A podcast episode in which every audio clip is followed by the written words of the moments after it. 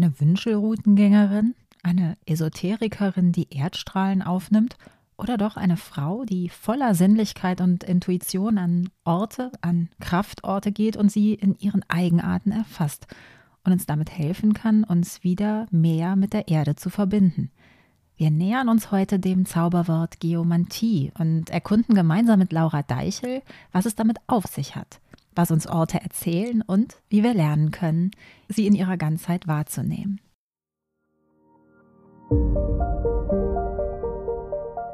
Hallo und willkommen bei Kraut im Ohr, deinem Wildkräuter-Podcast. Wir sind Mo und Melanie und möchten unsere Leidenschaft für Wildkräuter mit dir teilen. Dazu interviewen wir großartige Menschen und erzählen dir spannende Geschichten und Geheimnisse rund um die Pflanzen. Mach mit uns eine Reise, die dich verwandelt. Ja, liebe Laura, wenn du ein Baum wärst, welches, welchen würdest du heute in unseren Podcast mitbringen? Ja, Das ist eine ganz schwierige Frage. Ähm, ich bin ja großer Baumfan. Mhm. Ähm, ich glaube, ähm, also wenn ich so einen Lieblingsbaum hätte, wäre es vielleicht ähm, die Buche, mhm. Ähm, weil ich tatsächlich unter Buchen quasi aufgewachsen bin. Also hier ähm, in Amberg, am Berg sozusagen von Amberg, haben wir tatsächlich einen reinen Buchenwald, was ja gar nicht so häufig ist. Mhm. Und ich bin hier als Kind schon aufgewachsen, war dazwischen dann mal zehn Jahre haben wir in einem Nachbarort gelebt und jetzt bin ich aber wieder hier. Ähm, die Buche hat mich eigentlich schon mein ganzes Leben begleitet und da habe ich irgendwie schon einen speziellen Bezug dazu. Ja. Sie ist ja auch die, ähm, die, äh, der Baum des Jahres und wir hatten ja auch schon schöne Folgen mhm. zur Buche. Aber genau, mag äh, du dich ein bisschen vorstellen, ein bisschen erzählen, ähm, ja, was der Wald äh, für dich bedeutet und was du eigentlich anbietest, damit wir dich erstmal ein bisschen kennenlernen. Genau. also ähm, ich bin Laura. Ich bin ähm, zertifizierte Kräuterpädagogin ähm, ich bin Geomantin und ähm, auch ähm, systemischer Coach. Ähm, ja, ähm, wie schon gesagt, ich bin in Amberg geboren, in der Oberpfalz, ähm, bin nach einigen Jahren, die ich für Studium und Arbeit in Regensburg, in Schweden, auf der Insel Gottland und in München verbracht habe, jetzt quasi wieder hierher zurückgekommen ähm, ich habe einen Master in Nachhaltigkeitsmanagement gemacht und habe dann auch ein paar Jahre ähm, als wissenschaftliche Mitarbeiterin noch an der Uni ähm, gearbeitet, habe mich da natürlich mit nachhaltiger Entwicklung beschäftigt, ähm, aber eben auch schon immer mit Mensch-Natur-Beziehungen, auch in verschiedenen Kulturen um, um die ganze Welt. Und ähm, ja, nebenbei auch immer viel mit spirituellen und mystischen Lernen und natürlich ja, mit den Wildkräutern, ähm, mit dem Wald, mit ähm, der Geomantie und ähm, habe dann auch ähm, eben mich noch entschieden, die Ausbildung im systemischen Coaching, also in der systemischen Aufstellungsarbeit zu machen, weil ich das Bedürfnis hatte oder das Gefühl hatte, dass ich gern Menschen eben ganzheitlich begleiten würde. Ähm, weil wir ja schon so lange ähm, total abgeschnitten von, von der Natur auch leben und früher hat man sich ja da total eingebunden gefühlt in, in diese ganzen Zyklen und Rhythmen der Natur. Und das ist ja schon mehrere Jahrhunderte, wenn nicht Jahrtausende verloren gegangen. Mhm. Und ich habe da eben das Bedürfnis, dass ich Menschen wieder dahin zurückführen will, indem sie eben ähm, zum einen ähm, ja ähm, in sich selbst zurückkommen, in ihre eigene Mitte und dann auch ihre Mitte eigentlich in ähm, der Natur und sich da wieder ein, eingebunden fühlen und, und ihre Mitte in der Natur dann auch ähm, wieder verankern können quasi. Und ähm, genau, da kombiniere ich eben so ein bisschen ähm, die Wildkräuter, ähm, die Geomantie und dann die systemische Aufstellungsarbeit. Das sind quasi so meine drei Wirkungsbereiche. Ich mache jetzt über den Winter bis in den nächsten Sommer rein dann auch eine, noch eine Ausbildung in ritueller Räucherkunde und systemischer Homöopathie, was dann quasi so ein bisschen die Schnittstelle zwischen den ähm, drei Bereichen darstellt. Ich eben zum einen Kurse an und dann eben auch eins zu eins Begleitungen für, für Menschen. das ist so spannend und vielfältig, dass wir uns heute den, das Thema Geomantie ähm, rausgepickt haben, weil das ja wirklich was, was sehr Besonderes ist. Und vielleicht magst du mal kurz erläutern, was das überhaupt ist. Also ich muss sagen, ich kannte den Begriff vorher nicht. Ähm, genau, also die, die Geomantie an sich ist, ähm, unglaublich breit gefächert und da gibt es auch viele verschiedene Definitionen davon. Ähm, Im Wesentlichen würde ich sie bezeichnen als die Wahrnehmung von und die Arbeit an Orten. Und das über die physische Ebene hinaus, also auch ähm, die ätherische und die seelisch-geistige Ebene einschließend. Beziehungsweise ich würde es sogar eigentlich bezeichnen als die Zusammenarbeit von ähm, einem Ort und einem Menschen. Und ähm, dann kennt man da natürlich, ähm, das Klassische ist natürlich ähm, da das Routengehen, also die Radiästhesie, das wäre mir also ähm, das technische Verständnis von der Geomantie, dass man eben mit Hilfe von Route oder Tensor oder Pendel ähm, so geomantische Phänomene ausfindig macht, wie Wasseradern oder geologische Verwerfungen, Gitternetzstrukturen und was es da so alles gibt. Aber dann kann man natürlich auch in die ätherisch und seelisch-geistige Ebene reingehen ähm, ja, kann sich Ätherphänomene anschauen. Da können zum einen die Elemente Äther dazu. Man kann sich da auch sowas wie Naturwesen anschauen. Das klingt vielleicht jetzt ein bisschen komisch, wenn man keinen Bezug dazu hat, aber ähm, ich bin auch ein Vertreter davon, dass ähm, also es, es gibt eine Geomantie, die eben die ganze Erde als beseelt und lebt wahrnimmt und nicht bloß als tote Materie, wie wir es in unserer Gesellschaft oft tun. Mhm. Ähm, genau, und dann ähm, ja, ist eben ein, eigentlich eine Wahrnehmungsschulung, eine sehr, sehr intensive Wahrnehmungsschulung, die man dadurch läuft, ähm, dass man eben auch andere Ebenen über die physische hinaus wieder wahrnehmen kann und damit arbeiten kann. Und, ähm, und dazu ja, helfen einem dann besondere Orte, habe ich verstanden. Ja, also prinzipiell kann man jeden Ort wahrnehmen. Ähm, wir teilen dann oft eben schnell ein in gute und schlechte Orte mhm. und Kraftorte und keine Kraftorte. Mhm. Aber ähm, man kann prinzipiell jeden Ort ähm, wahrnehmen auf verschiedenen, auf verschiedenen Ebenen und schauen, was da eben so da ist. Und ähm, genau, ähm, ja, ähm, auch zu dem Begriff Kraftort, der ja auch, auch ähm, oft verwendet wird. ich finde, der wird immer ein bisschen zu oberflächlich verwendet. Okay. Ähm, natürlich hört sich das erstmal toll an, oh, da ist ein Kraftort, da kann ich hingehen und meine Energie aufladen und dann bin ich auch wieder weg. Ähm, ist für mich so ein bisschen, ähm, geht so ein bisschen in die Konsumorientierung von unserer Gesellschaft. Da hole ich mir mal schnell was und dann war es auch wieder. Ähm, ich bin da, glaube ich, ähm, ziemlich auch von meinem Lehrer und Mentor, von Stefan Bonnle, geprägt. Ähm, der sagt immer, dass es nicht gute und schlechte Orte gibt. Also nicht, ist es jetzt ein Haftort oder nicht, sondern ähm, seine primäre Frage ist immer, was will der Ort mir sagen? Also es ist eigentlich mehr eine Kommunikation zwischen mir und dem Ort.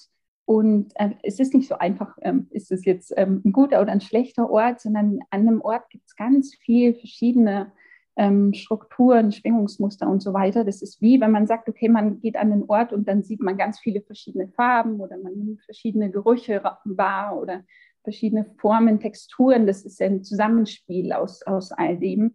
Und das kann man eben auch auf die nicht physische Ebene übertragen. Also an einem Ort gibt es ganz viele verschiedene ähm, Phänomene auf einer ähm, ätherischen, energetischen oder seelisch-geistigen Ebene auch, wie eben auch auf der physischen, die alle zusammenspielen, dass wir dann den Ort so wahrnehmen, wie wir es tun. Mhm. Und ähm, wir nehmen das alle im, im Unterbewussten wahr, bewusst vielleicht nicht. Aber wenn wir an, an, an einen Ort kommen, wo wir sagen, boah, das ist ein Kraftort für mich, dann spiel, spielen da auch diese Ebenen mit rein. Wir sind uns natürlich dessen nicht bewusst. Wir sagen, okay, da ist der Ausblick schön oder das ist jetzt ein toller Fels oder ein toller Baum, der da steht. Und wir merken gar nicht, dass da noch ganz andere Ebenen eigentlich auch mit mhm. reinspielen. Aber das tun sie und das, das tun sie immer. Können denn genau. diese Orte auch drinnen liegen? Also ähm, in Häusern oder meine Mama ist zum Beispiel in einem Pflegeheim. Da habe ich mir nämlich ganz bestimmt diese Frage gestellt, wie ich diesen Ort positiv aufladen kann. Ja, also prinzipiell ist es so, unser drinnen ist ja eigentlich auch bloß ein Ort ursprünglich, den wir mit einem Haus überbaut haben. Ja. Und ähm, dann herrscht da natürlich immer die Qualität vor, die da auch schon, schon vorher war, ähm, von, von den natürlichen Gegebenheiten, von den natürlichen Phänomenen her.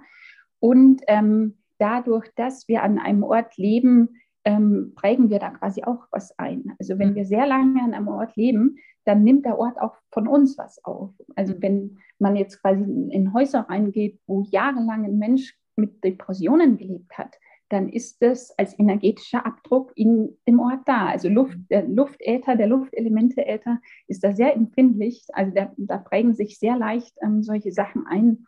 Oder ähm, wenn an einem Ort mal was Schlimmes passiert ist, also irgendwie ein Mord oder körperliche Gewalt oder ähm, früher diese alten Schlacht- und Kriegsplätze, die, die Orte haben einen, einen ähm, energetischen Abdruck, der immer noch da ist. Und an solchen Orten kann es dann eben oft zu Problemen kommen, dass häufig ein Mieterwechsel ist oder die Bewohner immer wieder die gleichen Krankheitsmuster oder psychische Probleme auch bekommen, weil da eben so ein alter Energieabdruck da ist. Dessen ist man sich nicht bewusst, aber er wirkt halt immer noch. Mhm. Also da muss man so ein bisschen unterscheiden. Ähm, zum einen gibt es eben so natürliche Phänomene wie die Wasseradern, die Gitternetzstrukturen, die ja eigentlich eine, eine Eigenresonanzstruktur von der Erde sind und dann eben der menschliche Abdruck auf diesem Ort. Und genau, wenn man jetzt, wie du sagst, irgendwie so ein, so ein Alten- oder Pflegeheim auch hat, dann kann man da natürlich auch wieder schauen, okay, was ist da natürlicherweise da, ähm, was sind da vielleicht für, für Energieabdrücke noch. Ähm, man hat es auch oft bei Nutzungsänderungen von Gebäude, dass da irgendwie Probleme auftreten, wenn das Areal jetzt früher irgendwie ein, ein Friedhof war und man stellt da eine Schule drauf oder wenn ähm, das ein Gebäude früher als Kaserne benutzt worden ist und man macht da eine Schule draus, dann kann es da auch oft Probleme geben. Also es sind natürlich ganz viele verschiedene Dinge, die da ähm, mit, mit, reinspielen, ähm, wie wir einen Ort wahrnehmen und was an dem Ort davor herrscht. Und wie kann ich das dann wahrnehmen? Also da, da gehst du dann ja wahrscheinlich mit viel mehr Sinnen rein als, als ich, als ungeschulte Person. Ja, genau. Also ähm, da gibt es natürlich verschiedene Möglichkeiten. Man kann ähm, zum einen da mehr quasi technisch rangehen. Da würde man eben dann die Route verwenden oder einen, einen Einhandtensor oder irgendeine Art von Instrument. Ähm, wenn man eine sehr geschulte Wahrnehmung hat, ähm, kann man ähm, das natürlich auch durch die, durch die reine Wahrnehmung, über den Körper, über die Intuition auch wahrnehmen. Also da gibt es ganz viele verschiedene Techniken, ähm, wie man ähm, solche Sachen wahrnehmen kann. Ähm, ja, wenn man da nicht geschult ist, ich meine, sowas kann man sich natürlich auch aneignen und ich plädiere auch immer dafür, wir müssen alle unsere Wahrnehmung wieder mehr schulen. Wir haben das total verloren. Es konnten die Leute früher viel besser, dass sie sich auf ihre eigenen Sinne auch verlassen haben. Das mussten sie ja auch. Ähm, als wir noch in der freien Natur gelebt haben, da hat man seine Sinne gebraucht. Mhm. Und ähm, das waren eben früher auch jetzt nicht bloß die physischen Sinne, sondern auch die feinstoffliche mhm. Wahrnehmung. Und ähm, das haben wir total verloren durch die, durch die ganze ja, Reizüberflutung, der wir Tag für Tag ähm, ausgesetzt sind und ähm, auch durch die ganzen starken äh, menschengemachten elektrischen, ähm, künstlichen, elektromagnetischen Felder, ähm, denen wir Tag für Tag ausgesetzt sind, ist uns das total verloren gegangen. Und ähm, das kann man aber wieder schulen. Also da muss man halt wirklich gezielt ähm, sich die Zeit und den Raum nehmen, dass man sich mal aus den ganzen Reizen, den ganzen Alltagsreizen rauszieht und dann ähm, seine Sinne wieder schult, seine Intuition wieder schult. Und eben, das ist auch ein Prozess. Also es geht natürlich nicht von heute bis morgen. Und es ist auch bei mir Tag für Tag ein Prozess. Aber dass man sich da einfach bewusst den Raum dafür schafft, dass man die Welt um sich herum wieder wahrnimmt. Und ähm, das natürlich draußen ähm, geht es im, im Wald oder an irgendwelchen Kraftorten, aber genauso drinnen in, in seiner eigenen Wohnung, dass man erstmal wieder reinspürt, okay, was, was ist denn da? Wie, wie fühle ich mich an, an diesem Ort? Was will mir dieser Ort sagen? Was, was ist da? Ähm, genau. Ähm, wir sind innerlich jetzt sozusagen bei der Frage, wie ich mich äh, wieder schulen kann. Äh, welche Rolle können mir denn da die, äh, welche Rolle spielen denn da die Kräuter zum Beispiel? Die Kräuter, also ähm, prinzipiell ähm, Pflanzen können ähm, durchaus Zeiger für bestimmte geomantische Phänomene sein. Also jetzt ähm, mal weg von den reinen Kräutern. Mhm. Ähm, ähm Bäume ähm, vor allem, ähm, der Baumwuchs kann uns ganz gut zeigen, was da an geomantischen Phänomenen, also vor allem an natürlichen Phänomenen auch da ist. ein ganz klassisches Beispiel ist da zum Beispiel der Zwiesel. Also ähm, wenn du einen, Baum hast, wo sich der Stamm schon relativ tief in ähm, zwei größere Äste quasi aufspaltet, mhm. dann ist es oft ein Zeiger für eine Wasserader. Also es muss mhm. natürlich nicht immer so sein, aber das hat man sehr oft, wenn man jetzt eine geomantische, eine radiästhetische Untersuchung macht ähm, und ähm, eine Wasserader findet und mal so ein bisschen um sich rumschaut, dann sind da relativ oft ähm, Zwiesel, also diese ähm, gespaltenen mhm. Ähm, Stämme. Ähm, dann so Hexenbesen, also wenn man unten am, am Stamm schon so, so Auswüchse von, von Zweigen hat oder so, so ganz kleine Ästchen, die mhm. da normalerweise eigentlich nicht direkt aus dem Stamm wachsen würde. Oder Verkrebsungen an den Stämmen oder auch Efeubewuchs, ähm, die zeigen oft geologische Verwerfungen an. Ähm, dann hat man es auch oft bei Bäumen ähm, so einen Kronenausfall. Das heißt, wenn ähm, in der Baumkrone auch von, von, von oder vor allem von größeren Bäumen auf einmal von einem Ast irgendwie das ganze Laub weg ist, also wenn der total entlaubt ist, ähm, das kann ein Zeiger sein für anthropogene Strahlung, also Störungen durch irgendwie Hochfrequenz. Das heißt, man hat da irgendwie einen Funkmasten aus, aufgestellt und ähm, das hat der Baum nicht vertragen und dann wirft er einfach sein, sein Laub in, in der Krone, Krone an, an, einem bestimmten Ast ab. Ähm, dann zum Beispiel Mistelbewuchs oder ähm, ein Schrägwuchs ähm, von Bäumen ist oft ein, ein, Zeiger für eine linksdrehende Strahlung. Ähm, also das äh, kann man wahnsinnig viel aus dem Baumwuchs auch ableiten, was da an, an geomantischen Phänomenen da ist. Ist natürlich nicht ausschließlich. Also ich kann nicht sagen, okay, ich habe jetzt hier eine, eine Mistel in meinem Baum, das ähm, ist ähm, sofort eine linksdrehende Strahlung. Also es kann sein, aber es ist dann eben sehr, sehr häufig ähm, so. Das heißt, ich lese sozusagen aus Naturphänomenen und leite daraus ähm, energetische Qualitäten ab und ähm, genau. ja, Muster in der Erde. Aber was, was sagt mir das dann? Also was heißt das linksdrehend und, und was kann ich damit dann tun? Genau. Ähm, und also da ist es dann, dann quasi immer so, ähm, also wenn man, wenn wir jetzt mal die, die natürlichen geomantischen Phänomene durchgehen, die ganz klassischen, ähm, eine Wasserader ist zum Beispiel so, Wasser ist immer energetisierend. Ähm, das heißt, ähm, das ist ja auch das, was vielleicht so mit am bekanntesten ähm, noch ist aus der Geomantie, dass man sagt, man soll nicht auf einer Wasserader schlafen, mhm. Ähm, mhm. weil eben Wasser eine energetisierende Wirkung hat und ähm, der Körper dadurch nicht so gut zur Ruhe kommt. Wasseradern findet man relativ häufig unter Altären, also wenn man wirklich ähm, alte Kirchen oder Kathedralen oder, oder, oder sowas nimmt, ähm, weil Wasserader eben da, eine Wasserader da quasi eine positive Wirkung hat und am Bett ist es weniger gut. Ähm, dann hängt es aber auch davon ab, ähm, ist sie links oder rechts drehend.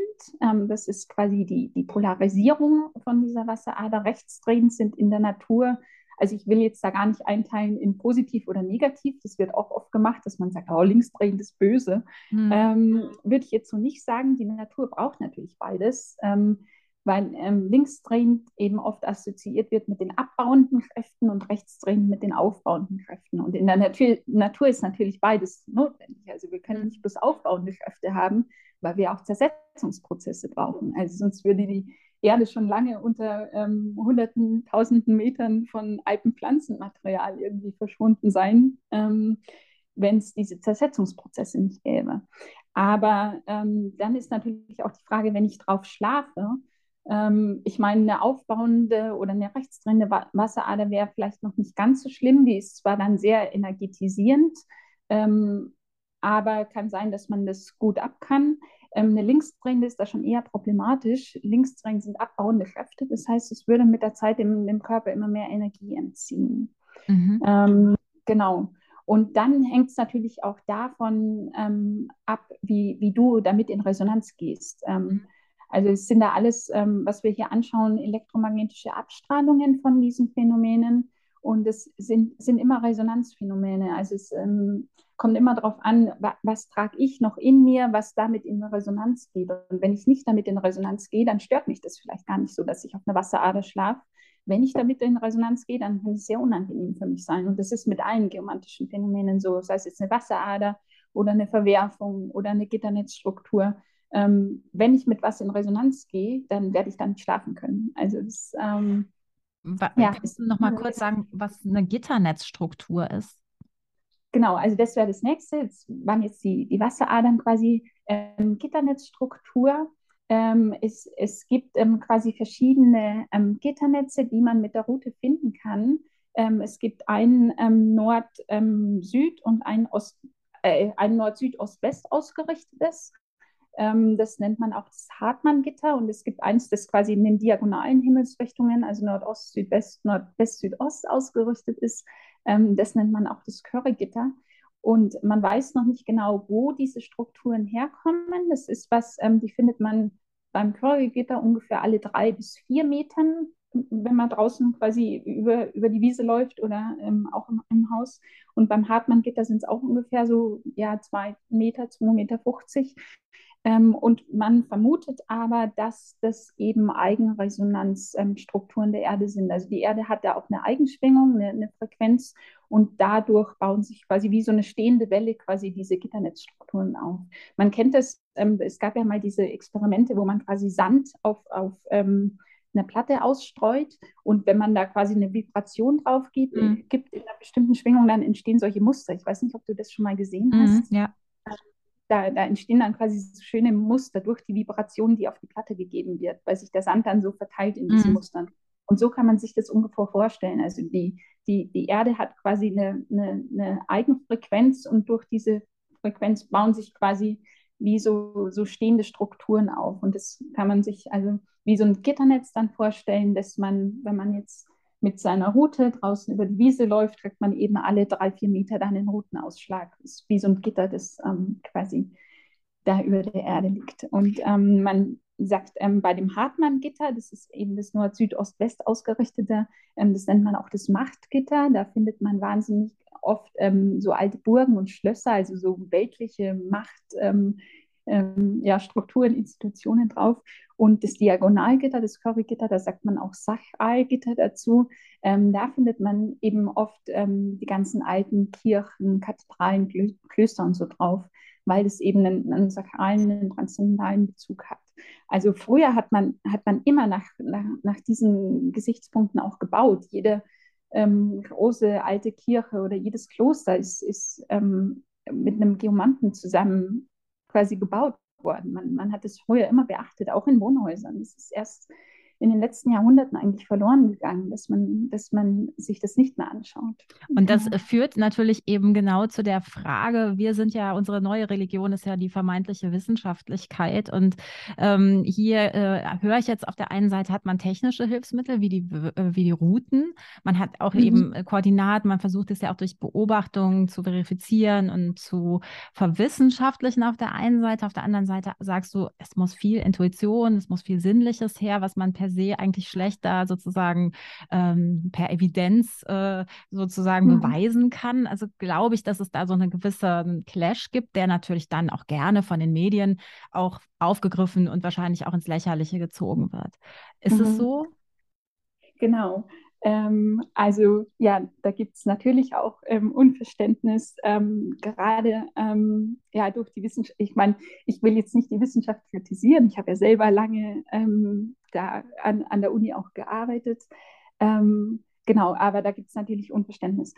zum einen, es gibt Studien. das ist auch oft äh, wenig bekannt, beziehungsweise das ist halt nicht das, was die Medien dann oft ähm, lesen oder hören wollen. Es gibt tatsächlich Studien, die signifikante Effekte gefunden haben, beim roten Gen zum Beispiel auch. Also teilweise ist es natürlich ähm, auch durch Studien schon untermauert, ähm, aber natürlich nur ähm, in, in, sehr geringen Teilen. Also der größte Teil ist, ist wirklich ähm, durch unsere westliche Wissenschaft, sage ich jetzt mal, mhm. ähm, noch nicht belegt. Ähm, genau. Und dann gibt es natürlich, ähm, um auf, auf ähm, deine erste Frage zurückzukommen, es gibt natürlich den mehr technischen Teil, mit dem ähm, die Menschen in unserer Gesellschaft noch ein bisschen besser zurechtkommen, wo man eben mit der Route, mit Schwingungslängen und so weiter, mit, mit ähm, diesen ganzen elektromagnetischen ähm, Abstrahlungen so arbeitet. Ähm, Routen gab es auch früher schon. Heute sind die halt aus Kunststoff und ähm, dann hat man seine Lächerwerte darauf abgezeichnet. Ähm, früher waren es halt Haselrouten mhm. oder Weidenrouten. Ähm, genau. Also können wir ähm, da doch mal ganz kurz einhaken, weil das mhm. eben so spannend ist. Wir haben äh, zur Hasel demnächst nämlich auch noch einen Track. Ähm, wie, wie, wieso ist es die Hasel oder die Weide? hm, da gibt es auch wieder verschiedene Bäume, die dann, man dann für ähm, verschiedene Zwecke ähm, verwendet hat. Das Holz, da kenne ich mich selber gar nicht so gut aus, ähm, weil wir heutzutage eigentlich bloß noch mit Kunststoffruten arbeiten, ähm, weil die, die Holzruten viel zu empfindlich sind. Also ähm, ein bisschen Temperaturschwankungen und die mhm. bricht dir so. Also da bräuchtest du ständig neue.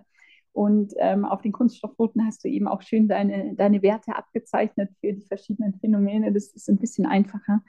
Genau, ähm, ich kann dir jetzt nicht genau sagen, ähm, welches Holz man für welche Zwecke verwendet hat, aber ich, ich weiß, dass äh, ähm, eben, dass es einen Unterschied gab, dass man eben die Hasel für das eine verwendet hat, ähm, die Weide fürs andere und so weiter. Genau. Das heißt, es gab eine ganz große Kenntnis. Wir waren da ja genau stehen geblieben. Ich hatte dich blöderweise unterbrochen, ähm, dass man eben auch dieses Wissen ja äh, sehr lange und sehr alt auch äh, schon hatte. Und ich glaube auch ähm, eben nicht nur in Mitteleuropa, sondern auch in Arabien und so weiter. Ähm, genau, mhm. Genau. Und, und äh, wie, äh, ja, wie, wie, wie ist das sozusagen? Oder erzähl einfach mal weiter, wie, wie sich das ähm, gebildet hat und wie wir heute darauf schauen. genau. Ähm, ja, ähm, genau wie du gerade gesagt hast, ähm, die Geomantie ähm, gibt es ja nicht bloß bei uns, die hat es schon immer auf der ganzen Welt gegeben und das bekannteste ist da wahrscheinlich das Feng Shui. Also Feng Shui, ähm, das man aus den östlichen Kulturen kennt, das ist auch eine Geomantie. Es ist mhm. halt ähm, nicht unsere westliche, sondern eine östliche Geomantie, aber es ist auch eine Geomantie.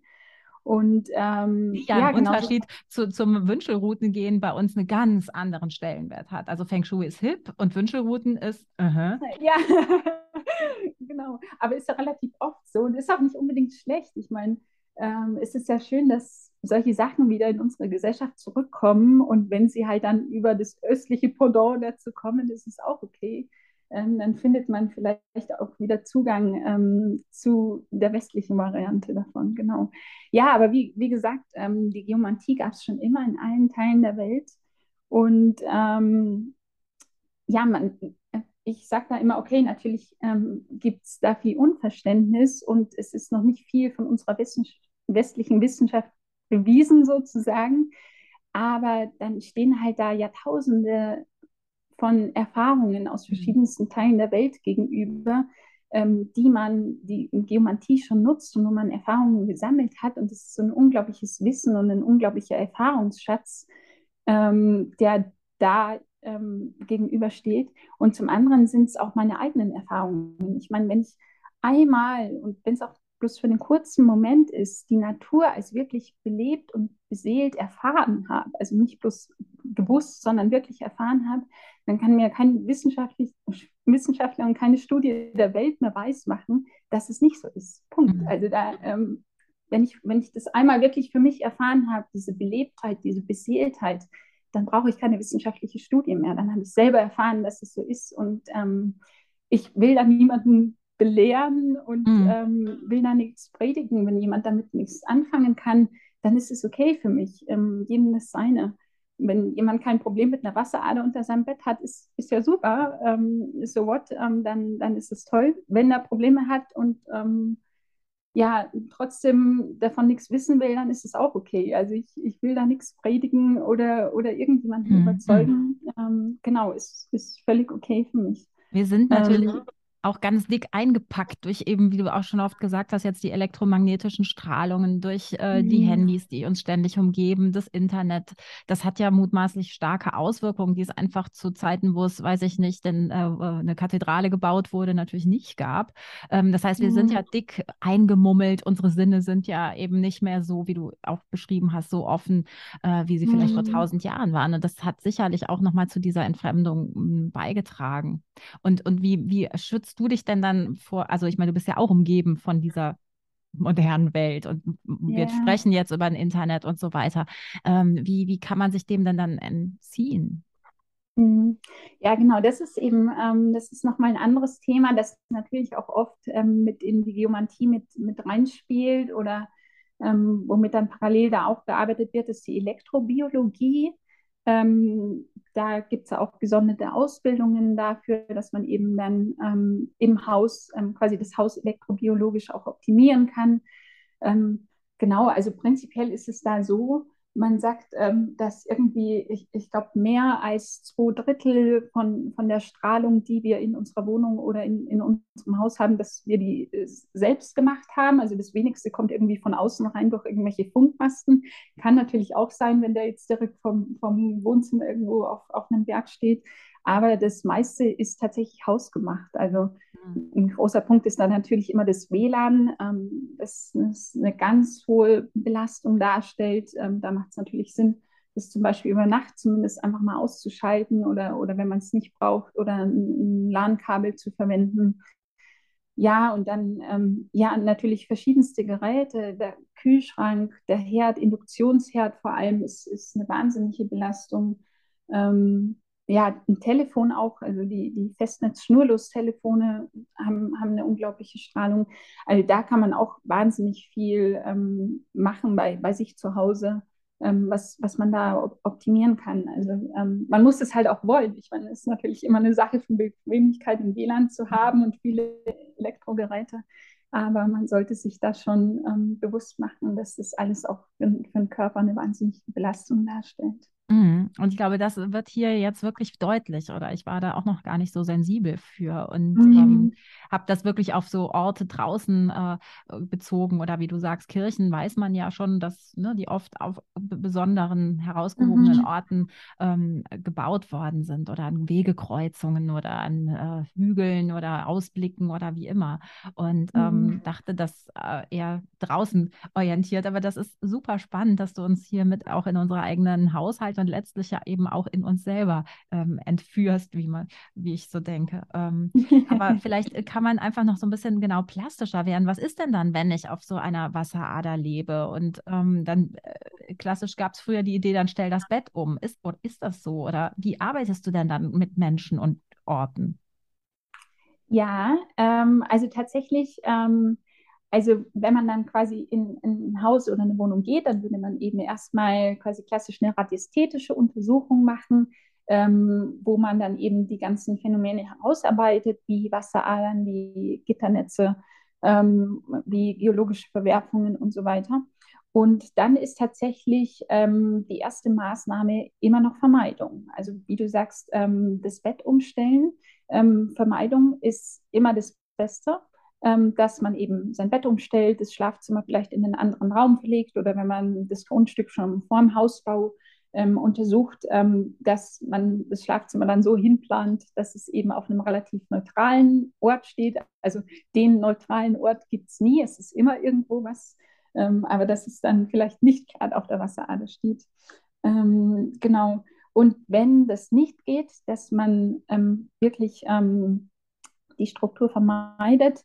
Dann gibt es immer noch geomantische ja, Techniken, sage ich jetzt mal, wie man ähm, den, den Einfluss von der Wasserader, von der Verwerfung reduzieren oder ganz vermeiden kann. Da würde man dann quasi ähm, geomantisch ähm, zum Beispiel mit ähm, Steinsetzungen Schwingungskreise aufbauen oder man ähm, arbeitet mit ähm, Hohlraum, ähm, Hohlraumkörpern zum Beispiel Flaschen oder sowas. Da geht es quasi überall drum. Ähm, ich habe ja die, die elektromagnetische Abstrahlung von dem Phänomen, ähm, von der Wasserader und so weiter. Und ich versuche quasi Schwingungskreise oder, oder ähnliches zu schaffen, die diese Abstrahlung neutralisieren, dass die für mich nicht mehr spürbar ist. Also da gibt es ganz verschiedene Techniken, was man da machen kann. Aber die beste ist immer noch die Vermeidung, dass man zum Beispiel das Bett umstellt. Und ähm, könnten denn jetzt, um nochmal, weil wir ja diesen Kräuter-Podcast haben, auf die Pflanzen mhm. zu kommen, könnten denn auch Räucherungen helfen?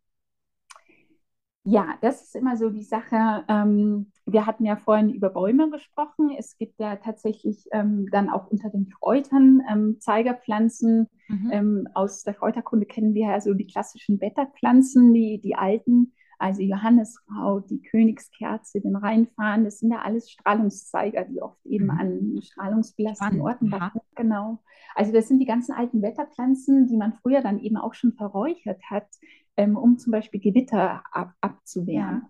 Und dann, dann sieht man da ja schon ein bisschen Bezug, okay, das ist eine Pflanze, die an einem spannungsgeladenen Ort ähm, wächst. Man schließt sich daraus, dass diese Pflanze Spannungen vermindern kann und räuchert sie dann, um Spannungen abzubauen, seien es jetzt Konflikte oder eben auch ähm, tatsächlich ähm, elektrische Strahlungen. Zum Beispiel beim Johanniskraut kann man tatsächlich ähm, durch eine Räucherung kurzfristig ähm, solche Strahlungsfelder abbauen, aber die Betonung liegt hier auf kurzfristig. Also wenn ich ein WLAN in meiner Wohnung habe und ich räuchere Johanniskraut, dann ist es keine Dauerlösung. Also da kann ich kurzfristig mal ähm, das Strahlungsniveau ähm, reduzieren, aber es baut sich natürlich sofort wieder auf, wenn ich mein WLAN nicht ausmache. Also das sollte man immer ein bisschen beachten. Ähm, das ist dann die falsche Ebene, auf der man arbeitet. Ähm, genau. Ist äh, kurzfristig eine, eine Möglichkeit, aber ist jetzt keine langfristige Lösung. Aber das heißt, die guten alten Heilpflanzen können mich hier unterstützen. Und vielleicht magst du auch noch mal ein paar Tipps geben. Also WLAN ausschalten ist ja so einfach, wie äh, ich aber trotzdem nie drauf gekommen wäre. Aber vielleicht kannst du uns noch mal ein paar Tipps an die Hand geben, wie ich mich jetzt sozusagen äh, ja kraftvoller aufladen kann oder weniger Energie, äh, elektromagnetische Strahlung um mich haben kann, trotz aller moderner Komforterlebnisse. Ja, genau. Also wenn du jetzt elektrobiologisch ähm, meinst, ja, ähm, natürlich ähm, ist das WLAN ein großer Punkt. Und dann sollte man natürlich erstmal, würde ich immer am Schlafzimmer ansetzen, weil das ist natürlich ähm, der Ort, wo man sich so ähm, wahrscheinlich mit am längsten aufhält. Und bei, bei diesen ganzen Sachen geht es auch immer um, um Daueraufenthalte. Also es macht nichts, wenn ich mal kurz über eine Wasserader laufe oder mich kurz ähm, neben ähm, einen Funkmasten stelle. Es geht hier immer um längere Aufenthalte. Also bei uns ist es halt natürlich zum einen ähm, der Arbeitsplatz und dann das Schlafzimmer, wo ich wirklich mhm. schauen würde, dass es passt. Und ähm, vor allem im Schlafzimmer, genau, würde ich eben raten, ähm, dass man das WLAN zumindest über Nacht ausmacht, dass man im Schlafzimmer keine elektronischen Geräte hat, ähm, sei es Fernseher oder Handy über Nacht mhm. Ähm, irgendwie am, am Nachttisch. Mhm. Vor allem ähm, aufladende Geräte haben eine sehr große Strahlung. Also wenn man das Handy neben oder am Nachttisch auch noch auflädt über Nacht, ist einer der Super-GAUs. Mhm. Ähm, genau, würde ich gar nicht machen. Also alles, was es an, an elektrischen Geräten gibt, am besten raus aus dem Schlafzimmer. Ähm, es ist tatsächlich auch so, dass sogar ausgesteckte Geräte oder ausgesteckte Nachttischlampen, die auf einer Wasserader stehen, durch die elektromagnetische ähm, Abstrahlung von dieser Wasserader angeregt werden können und dann trotzdem strahlen, obwohl sie nicht mal am Netz hängen. Also sowas gibt es tatsächlich auch. ähm, genau, es gibt natürlich Netzfreischalter, die man sich im Schlafzimmer oder überhaupt in, in der ganzen Wohnung einbauen kann, wo dann quasi die Steckdosen über Nacht ähm, vom Netz, vom Stromnetz genommen werden. Sowas wäre natürlich optimal, ähm, weil dadurch nimmt man ähm, quasi die elektrische Strahlung ganz aus, aus der Wohnung raus, ähm, wenn man sowas möchte. Ja, und ansonsten. Ähm, Wie mache ich ja, das auf der Arbeit? Also ich meine, ich ähm, kann ja schlecht, also angenommen, ich würde mich unwohl fühlen, dann ähm, würde ich dich zum Beispiel auf meine Kosten wahrscheinlich dann bestellen und sagen, schau mal bitte, was ist an diesem Ort? Und äh, mhm. ja, da bin ich ja fremdbestimmt, weil ich ja in ein, also in meinem Fall in ein Büro gehe. Genau, also ja, da wird es natürlich ähm, schwieriger, wenn der Arbeitgeber das dann ähm, nicht unterstützt, weil man da natürlich selber dann nicht so viel machen kann. Ich meine, es gibt ja ähm, heutzutage relativ viele Anbieter, die dann Chips oder keine Ahnung was anbieten, die man auf seine elektronischen Geräte ähm, kleben kann, ähm, mhm. wo sie dann angeblich entstört werden. Manches mag funktionieren, manches vielleicht eher weniger. Genau, aber also prinzipiell wäre es natürlich da wichtig, dass dann auch der, der Arbeitgeber da dahinter steht, dass man da ähm, ja, systemisch was macht, weil es bringt dir natürlich nicht viel, wenn man jetzt in einem Großraumbüro sitzt und dann ist ähm, dein kleiner Schreibtisch irgendwie äh, entstört oder, oder optimiert ähm, elektrobiologisch und um dich herum haben trotzdem alle ihre ähm, ja, Computer, ähm, Tablets, Handys, keine Ahnung was. Mhm also da kannst du sonst, sonst auch nicht viel machen. Also ich gehe halt wirklich mittags regelmäßig raus, auch wenn der, äh, ne, wie du eben sagst, es gibt mhm. keine guten und schlechten Orte. Ich glaube, das ist auch nochmal zum Schluss eine ganz wichtige Botschaft, dass ähm, wir die Orte, die uns umgeben, einfach äh, so wahrnehmen lernen. Und äh, ja. ähm, ich glaube, das, das kann auch schon helfen, allein mal den Blick äh, schweifen zu lassen oder nur in einen grünen Strauch ähm, zu schauen. Mhm.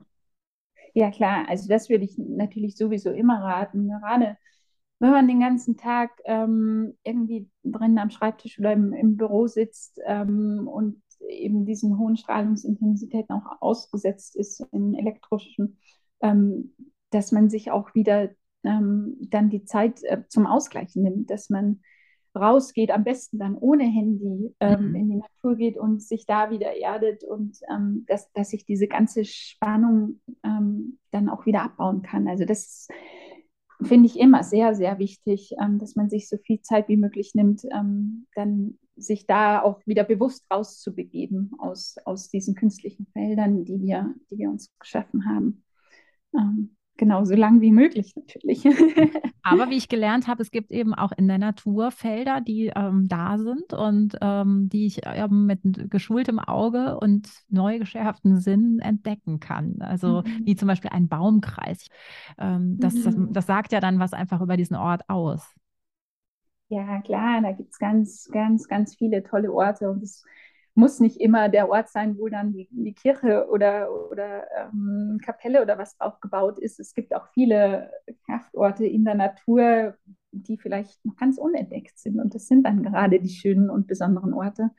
Und man muss da jetzt auch nicht super geschult sein, um sowas zu finden, weil es ist ja auch für jeden, ähm, kann es sehr individuell sein, was, mhm. was für dich ein Kraftort ist. Und wenn du das Gefühl hast, dass du wirklich so einen Ort hast, wo du sagst, boah, da bin ich gerne super lange und bleib da einfach und, und sitzt da, weil es mir gut tut, dann wird der Ort schon irgendwie was Besonderes haben, was, was dir gerade weiterhilft. Also da muss man jetzt nicht super geschult sein. Ich würde da den Menschen einfach raten, dass sie sich wieder mehr auf ihre Intuition verlassen. Es, wir merken es schon auch, wenn wir wandern gehen und an einem Ort Halt machen, um da Brotzeit zu machen ähm, und, und sagen, oh, das ist jetzt ein schöner Ort, da, da bleibe ich gerne irgendwie eine halbe Stunde, dann, dann sind es schon oft die, die besonderen Orte. Wenn da jetzt ein, ein Ort ist, wo ich sage, nee, eigentlich will ich mich da nicht länger aufhalten, gehen wir lieber weiter, dann ist auch da an den Orten oft was, was dich vielleicht in irgendeiner Weise belastet oder du als unangenehm empfindest. Also wir haben da unterbewusst schon ähm, diese Wahrnehmung dafür. Ähm, wir können uns das natürlich wieder bewusst machen, aber ja, uns, unsere Intuition sagt uns da schon, schon ganz gut, was uns gut tut und nicht. Und wenn du einen Ort wie diesen Baumkreis hast, wo du sagst, wow, das ist wirklich ein toller Ort und irgendwie tut mir das gut, da zu sein und einfach da Zeit zu verbringen, ähm, dann wird der Ort auch irgendwie was Besonderes haben. Und mhm. ähm, je öfter du da bist und je, ähm, ja, je feiner wird dann auch deine Wahrnehmung, was an dem Ort eigentlich da ist. Also das ist auch was, wir müssen uns, glaube ich, wieder die Zeit nehmen. Also nicht mhm. bloß einmal schnell hin an den Kraftort ein, ein Foto machen und ähm, sagen, toll, ich war an einem Kraftort, ähm, sondern uns auch wirklich die Zeit nehmen und auch wieder mit dem Ort kommunizieren. Ich meine, es ist ja, ich, ich vertrete ja die Geomantie, ähm, die quasi annimmt, dass die ganze Erde belebt und beseelt ist. Es ist ja auch in, in den schamanischen Kulturen ähm, so, da wird jede Pflanze, jedes Tier, jeder Stein, jeder Fluss, jeder Berg hat eine Seele. Mhm. Also ist beseelt und belebt, dass wir wieder lernen, damit zu kommunizieren. Und ich habe das auch wirklich so erfahren. Also wenn man seine Wahrnehmung wieder schult, ähm, dann merkt man wirklich, dass der Ort auch reagiert, wenn man da hinkommt. Also da passiert was. Es ist immer wieder faszinierend. Ähm, genau. Das ist ähm, ein wunderschönes, äh, ja, fast Schlusswort. Ich frage dich einfach nochmal, ob es noch irgendwas gibt, was du den Menschen da draußen mitgeben möchtest. Und ansonsten eben, wo man dich finden und erleben kann, das, das können wir auch verlinken in unseren Show Notes und natürlich dann auf dem Steckbrief der, in, auf unserer Internetseite lunaherbs.de. Da mh, hm, haben wir ja unser Gästeportal auch. Äh, aber vielleicht, ja, mich möchte ich nicht abwürgen, aber das war schon fast ein super Schlusswort. Gibt es noch irgendwas, Laura? Ja, ich würde einfach ähm, ja, die Menschen gerne dazu ähm, wieder bewegen, dass sie sich wieder mehr ja, mit ihrem Lebensraum auseinandersetzen, ähm, ihn erstmal wieder lernen wahrzunehmen, weil es ist so schön, dass man alles ähm, da draußen finden kann, was wir in unserem Tagesbewusstsein und in unserem Alltag gar nicht so wahrnehmen. Da muss man nicht weit reisen dafür. Es gibt so super tolle Orte hier. Und wenn man sich wirklich darauf einlässt und da wieder in die Wahrnehmung geht, dann kann man so schöne Dinge erleben. Genau. Und das ist eigentlich das, was ich mit meiner Arbeit auch, auch tun will. Und ansonsten erleben, ähm, ja, kann man mich natürlich ähm, zum einen in, also live hier in und um Amberg. Ähm, da gebe ich ja relativ viel Kurse, ähm, also Kräuterwanderungen, Workshops, ähm, auch kulinarische Workshops, Workshops ähm, zu verschiedenen Heilkräuterthemen. Ähm, genau, hier mache ich natürlich auch größtenteils meine 1 zu 1 Begleitung, also das mache ich größtenteils vor Ort. Und habe aber jetzt ähm, seit diesem Herbst auch ein Online-Programm, ein Online-Kursen. Also momentan habe ich auch ähm, so eine Heilkräuterreihe, da geht es einmal ums ähm, Immunsystem, dann ums Nervensystem und ähm, um Frauenkräuter, genau, und habe auch ein, ein Online-Jahresprogramm, also habe jetzt eben auch ein paar Online-Sachen und eben vor Ort dann. Ja. Wunderbar, Laura. Dann ähm, ja, wünsche ich also dir wunderbare Energien und dass sich das äh, ja auch trotz des Internets, was wir dann ja als Medium haben, wenn wir einen Online-Kurs buchen, dass sich das trotzdem in uns äh, verfängt und unsere Sinne neu schärft. Und ja, das wünsche ich dir. Ja, vielen Dank, dass ich da sein durfte. Es war sehr schön mit dir. Wow, was für ein Kraftfeld, das wir selbst in unserer Online-Verbindung aufbauen konnten. Wir durften heute einmal mehr erfahren, was schon Shakespeares Hamlet wusste, nämlich, dass es weitaus mehr zwischen Himmel und Erde gibt, als sich unsere Schulweisheit träumen lässt. Laura hat uns eingeführt in die Welt der Geomantie. Sie hat uns mitgenommen an Orte, die ganz besonders schwingen und uns gezeigt, welche Resonanz wir mit ihnen eingehen können. Und vor allem hat sie mit uns geteilt, wie wir selbst unsere Wahrnehmung wieder neu schulen können, indem wir zum Beispiel einfach mal und im wörtlichen Sinn schlicht abschalten. Und so enden wir hier und machen die Handys aus. Wir freuen uns aber trotzdem, wenn du in der kommenden Woche wieder einschaltest. Kraut im Ohr, dein Wildkräuter-Podcast. Jeden Donnerstag neu.